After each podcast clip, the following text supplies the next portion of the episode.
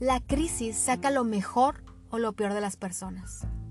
Hola, soy Selena de Valderrama y esta vez seré yo quien te comparte esta vitamina espiritual. La crisis saca lo mejor y lo peor de nosotros. En esta guerra de nervios, muchos están actuando sin pensar en los demás. Muchos cierran sus cocheras, ponen sus alarmas y descansan porque su alacena está repleta. No todas las personas tienen esa misma oportunidad hoy en día. Y te preguntarás, ¿qué puedo hacer yo si lo mejor que debo hacer es quedarme en casa? Muchas cosas se me ocurren en este momento. Por ejemplo, número uno, marca a tu familia y a tus amigos y pregunta cómo están, en qué puedes ayudar. Puedes tal vez enviarles algo a domicilio.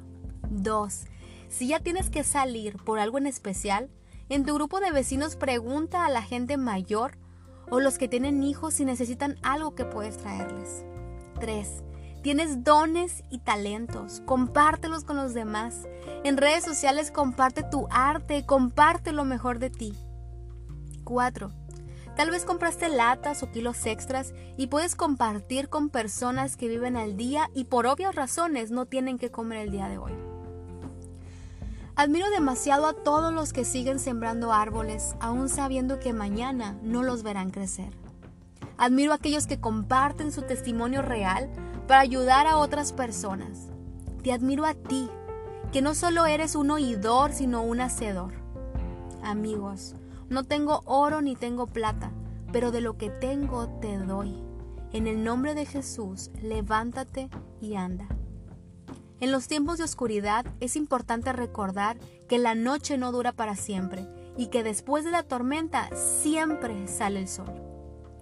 Sé que la fuerza más poderosa de la humanidad es la fe.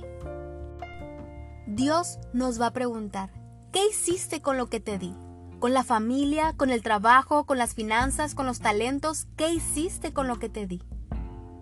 La luz no brilla por su naturaleza, brilla por su posición. Entonces saca la lámpara de tu cajón. En Lucas 1.79 dice que estamos para dar luz a los que habitan en tinieblas y en sombra de muerte, para guiar nuestros pies en el camino de paz. Entonces te invito a contagiar tu optimismo, contagia tu alegría, contagia tus buenas acciones. Martin Luther King decía, no me preocupa lo que hagan los malos, sino lo que no hacen los buenos. Y para terminar, quiero decirte que por favor, no te canses de hacer el bien, como lo dice en Gálatas 6:9.